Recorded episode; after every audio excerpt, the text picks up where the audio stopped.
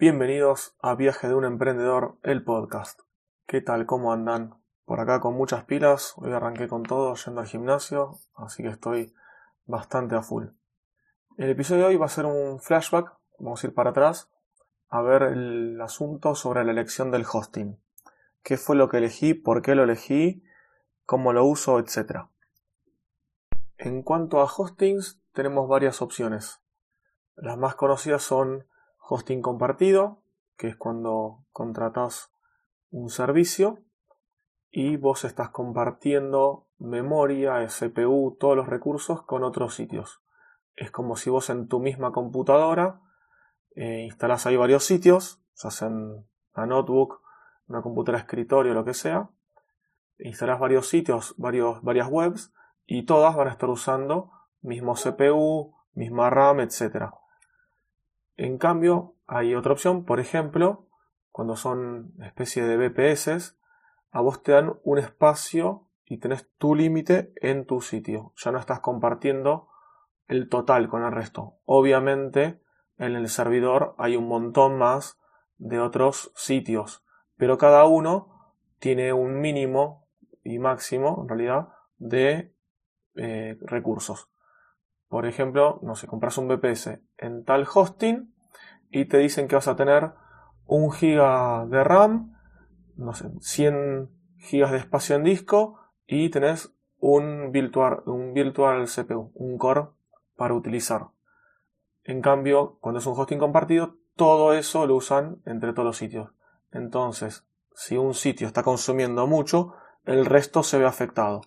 En cambio, en un VPS, en un servidor virtual, no.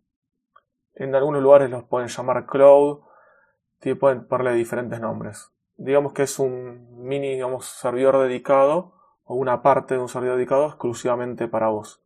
El otro extremo ya es un servidor dedicado o housing puede ser también. Housing es cuando vos llevas tu propio equipo, tu propio hardware y lo conectas dentro de, de algún algún, ¿cómo se llama? algún proveedor, ¿sí?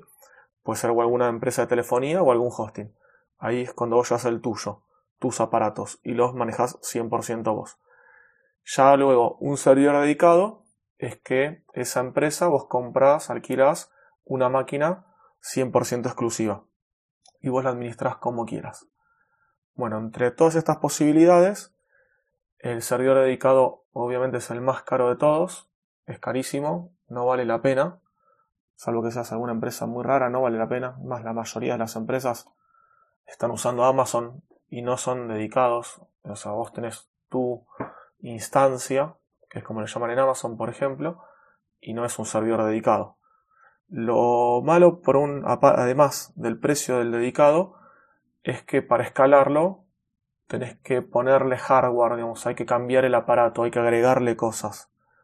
En cambio, eh, bueno, esas serían las desventajas, ¿no? La ventaja es que es exclusivamente tuyo. Las desventajas, por ejemplo, del compartido, es que mm, obviamente compartís los recursos con otros sitios, con otras personas. Lo bueno es el costo, que el precio siempre es económico. Y otra desventaja es que al ser compartido y usar el espacio con otras personas de otros sitios, no tenés control del servidor vos no puedes hacer lo que quieras. No puedes, por ejemplo, instalar una versión de prueba de PHP, por así decirlo. O volver a una versión vieja que quizás ya no está más instalada en ese servidor. Vos te tenés que adaptar a lo que viene. Entonces algo intermedio son, por ejemplo, los VPS. Los VPS eh, había dos, que eso no lo dije. Está el autoadministrado y el administrado por el hosting. O sea, el que vos te administras solo, te dan una instalación es más, cuando vos lo adquirís, elegís cómo querés instalarlo, instalación básica, y lo haces todo vos, lo manejas 100% vos. Todo, actualizaciones, instalación de software, licencias, lo que sea. En cambio, el que es administrado por el hosting mismo, ahí viene una base. Te dejan usar un montón de cosas, te dejan ingresar por consola, por SSH, modificar software, pero viene con una instalación base y ellos te dan soporte y demás estos son más caros que los que te administras vos mismo. Los de Amazon vendrían a ser una especie de eso. ¿sí? Y también los de DigitalOcean, que es el caso que elegí yo. Eh, la diferencia, digamos, lo que tiene Amazon es que es bastante complejo. Si lo sabes usar, tenés tiempo y tenés alguien que se dedique 100% a eso, puede llegar a ser más económico y es muy configurable. El tema es que si le pifiaste y llegaste a tocar algo mal, o no lo controlaste y no lo tuviste en cuenta, se te dispara el costo y el consumo por las nubes. Porque Amazon te cobra por consumo. Te cobra por byte enviado recibido, por byte en disco, por mega de memoria utilizado, etc. Entonces, si vos quizás hiciste algo mal y se te fueron los consumos, se te dispararon, todo eso te va a estar cobrando, todo el, te cobran, te cobran, te cobran y todo factura. En cambio, por ejemplo, en DigitalOcean vos lo tenés limitado. Yo digo, quiero el plan que se llaman droplets. Vos elegís un droplet, sería como una instancia, como un mini servidor, por así decirlo. Yo elijo el que quiera, tenés un montón de opciones y vos ya ves los costos. Por ejemplo, te dice el droplet, el más chiquitito, ya les digo así bien exactamente qué es lo que trae cada uno. Como les decía, los costos. Acá estoy en la pantalla ya de creación de un droplet nuevo. Por ejemplo, el más barato que te brindan vale 5 dólares por mes y tenés exclusivo para vos 1 GB de RAM, un CPU, 25 GB de espacio en disco SSD y 1000 GB de transferencia por mes. Todo esto es mensual. Este es el más barato. De ahí en más va subiendo, de 5 en 5 dólares. El siguiente de 10 dólares, por ejemplo, 2, GB de, RAM, un CPU, 50 GB de disco, 2 teras de transferencia. El de 15, 3 GB de RAM, un CPU, 60 de rígido, 3, 3 teras de transferencia. Hay otro de 15 que en vez de 3 GB de RAM tiene 2 GB de RAM, pero 2 CPUs, 60 GB de disco y 3 de transferencia. Bueno, y así sigue subiendo. Aparte después hay otros planes que eh, están más dedicados a quizás a optimizar más el CPU o a tener más RAM. Todo esto cuando vos lo tenés, lo puedes después ir escalando a gusto. Lo que no puedes hacer es bajar de plan si llegaste a subir el disco por uno superior, dado que ahí no pueden cortarte el disco al medio, no, no se puede volver para atrás. Entonces, si vos querés subir y te queda corto, por ejemplo, ves que ya estás consumiendo el CPU al máximo todo el tiempo o tenés problemas, te puedes pasar al siguiente nivel. Y así vas escalando. Cuando creas este, este droplet, esta instancia, vos elegís, por ejemplo, puedes elegir un sistema operativo, eh, Ubuntu, tenés varias versiones, la 1804, 1604, que son las versiones LTS, las que tienen soporte técnico extendido. Soporte técnico me refiero a las actualizaciones sino también tenés versiones que no son, digamos, con soporte extendido. Tenés para elegir FreeBSD, Fedora, Debian, CentOS. Y aparte de eso, también hay distribuciones que se llaman Marketplace, que lo que te viene es una distribución, una versión del sistema operativo con algún software ya instalado. Por ejemplo, hay una que viene ya con un cPanel instalado eh, bajo CentOS hay con Docker, hay algunas que ya tiene con GitLab instalado, no sé, por ejemplo con MongoDB, viene otra que viene ya con, con un WordPress instalado. Bueno, todo esto ya viene como optimizado y es algo como que te recomiendan ellos si quieres probar algo de esto. Si no, es alguna distribución pelada y vos la creas directamente desde ahí. También además, bueno, puedes crearlo uno de estos droplets a través, bueno, que se genere usando un backup o una copia de una imagen que vos ya tenías hecha de antes. Por ejemplo, en DemosWP yo ahora tengo ya una instancia creada con otras cositas más y yo si quisiera crear una nueva para hacer balanceo de carga, que tiene un spoiler, es algo de lo que estoy pensando ahora futuro ya, eh, voy, a hacerlo de esta manera. Creo un droplet nuevo a raíz de un backup o de un snapshot, que es una copia exacta del servidor, y a raíz de eso yo creo el nuevo. Entonces más una copia ya, como si fuera que me está clonando lo que yo ya tengo.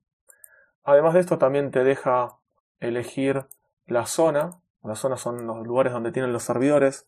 No sé, por ejemplo, en Nueva York, San Francisco, Ámsterdam, Singapur, Londres, Frankfurt, Toronto y Bangalore. Em, ¿Y qué más? Después, bueno, nada. Después te deja algunas cositas como si querés activar el backup, si querés añadirle un volumen. Volúmenes son como discos rígidos separados, pero eh, que lo puedes anexar a cualquier eh, droplet. Por ejemplo, yo tengo un volumen externo donde tengo los archivos de los sitios nada más. Pero no tengo instalado ahí Apache, ni MySQL, ni nada de eso. Solamente tengo los archivos. Entonces yo me creo otro servidor y puedo también anexarle el mismo volumen. Entonces de esa manera los dos van a estar accediendo a los mismos datos, pero cada servidor tiene sus recursos. El volumen es un disco nada más que se anexa. Y bueno, también después puedes agregarle monitoreo, IPv6 y algunas cositas más, además de elegir el nombre. Bueno, este fue lo que yo elegí. Elegí DigitalOcean, primero, bueno, por los costos que son eh, muy accesibles comparados con Amazon. Ya de antemano sabes lo que vas a pagar. Cuando vas escalando ya se complica un poco más porque también el costo va variando un poco de acuerdo a lo que vas usando, por ejemplo, de backups y el espacio del disco que estás utilizando. Pero bueno, ya sabes el máximo que vas a pagar. Si vos elegís el disco, por ejemplo, el droplet de 20 dólares, ese sería el máximo que vas a pagar por mes.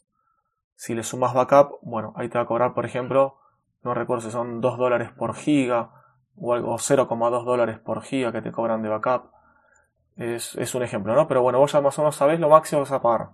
Si yo el día de hoy apago el servidor por lo que sea, vos lo podés apagar, ese tiempo que está pagado no te van facturando el consumo. Porque acá todo el consumo que te da y te dice es por horas. Entonces, si vos la pagas, no te cobran. Yo, por ejemplo, estos días estuve creando algunos droplets nuevos para hacer pruebas. Y lo que yo hice fue eso, lo prendía, instalaba cosas, hacía pruebas y lo apagaba. Si el, otro día o en ese mismo día no hacía nada, listo, yo sé que no me están facturando. Eso es lo bueno. Mañana agarro, lo prendo de vuelta, hago alguna prueba, una horita y lo apago de nuevo. Y por ejemplo, no lo quiero usar más porque ya está, la prueba ya está lista, o no sé, borré algo sin querer y lo quiero hacer de vuelta, lo que fuera, directamente borro el droplet y no me van a cobrar, por ejemplo, 5 dólares, que era el que yo he elegido chiquitito para probar, o 10 dólares. Cuando probé, por ejemplo, uno con cPanel mínimo necesitaba el de 10 dólares. A fin de mes no va a venir 10 dólares por ese. Quizás me va a venir un dólar, por ejemplo, o 0,50 centavos de dólar. Eh, porque lo que lo usé fue eso. Entonces esto es algo muy bueno también que tiene en cuanto a manejar tus servidores. También, bueno, lo bueno es que yo ya lo uso hace tiempo y ya sé que funcionan bien, no tengo ningún problema con los servidores. Es fácil la configuración y el manejo, es muy fácil el panel de control que tienen, no hay nada, nada raro, solamente con saber un poquito de, diseño y de programación y saber Linux y usar la consola para luego usar el servidor, listo, no tenés ningún problema. Es más, quizás si te creas un droplet de los que vienen con WordPress, quizás no hace ni falta entrar a la consola en un principio, porque después, obviamente, al ser eh, autoadministrado, vos tenés que entrar y ejecutar actualizaciones del servidor, eh, ejecutar y tener todos los updates de seguridad al día, esas son cositas que, bueno, hay que hacerlas. Pero, eh, como decía, en un principio, hasta podrías hacer una prueba sin saber nada de, manejo de consola. Y bueno, para redondear, esto es más o menos por lo que me decanté a usar eh, DigitalOcean. Tiene buen precio, el soporte es bueno, si haces alguna consulta sobre algo de manejos, algo que no sabes por dónde encararlo, ellos te ayudan, haces un ticket de soporte, te ayudan. Aparte tienen miles de tutoriales y tiene una página de preguntas digamos, y respuestas que tipo foro, que la gente hace consultas y los mismos usuarios o también a veces gente de DigitalOcean te responde. Entonces vos lo que quieras hacer, ahí vos buscas, no sé, tengo que cambiar el SQL, el MySQL de directorio, los datos. Buscas y demás. Cuando buscas en Google las primeras respuestas muchísimas veces son del sitio DigitalOcean. Y ahí estás seguro que lo que pruebes va a funcionar. Más allá de que son instalaciones de Linux comunes y corrientes. Pero bueno, tiene mucha documentación y aparte también tienen sus propios tutoriales para hacer diferentes configuraciones, instalaciones, etcétera, en sus servidores. Y después, bueno, tienen un montón de opciones más de monitoreos, de, de networking. Eh, ahora agregaron Kubernetes. Bueno, tienen muchas cosas más que están buenas, pero bueno, lo principal por lo que yo lo adquirí y estoy usando es por eso. Entonces, con esto sí, les doy un, un cierre. Este se hizo un poco más largo que los anteriores. Pero bueno, les dije que los audios iban a ser lo, lo que amerite. Ni más ni menos. Entonces ya está. Ya con este episodio, eh, con estos últimos comentarios, doy por cerrar este episodio. Y nos estamos escuchando la semana próxima, el miércoles próximo, en un nuevo episodio. Hasta pronto.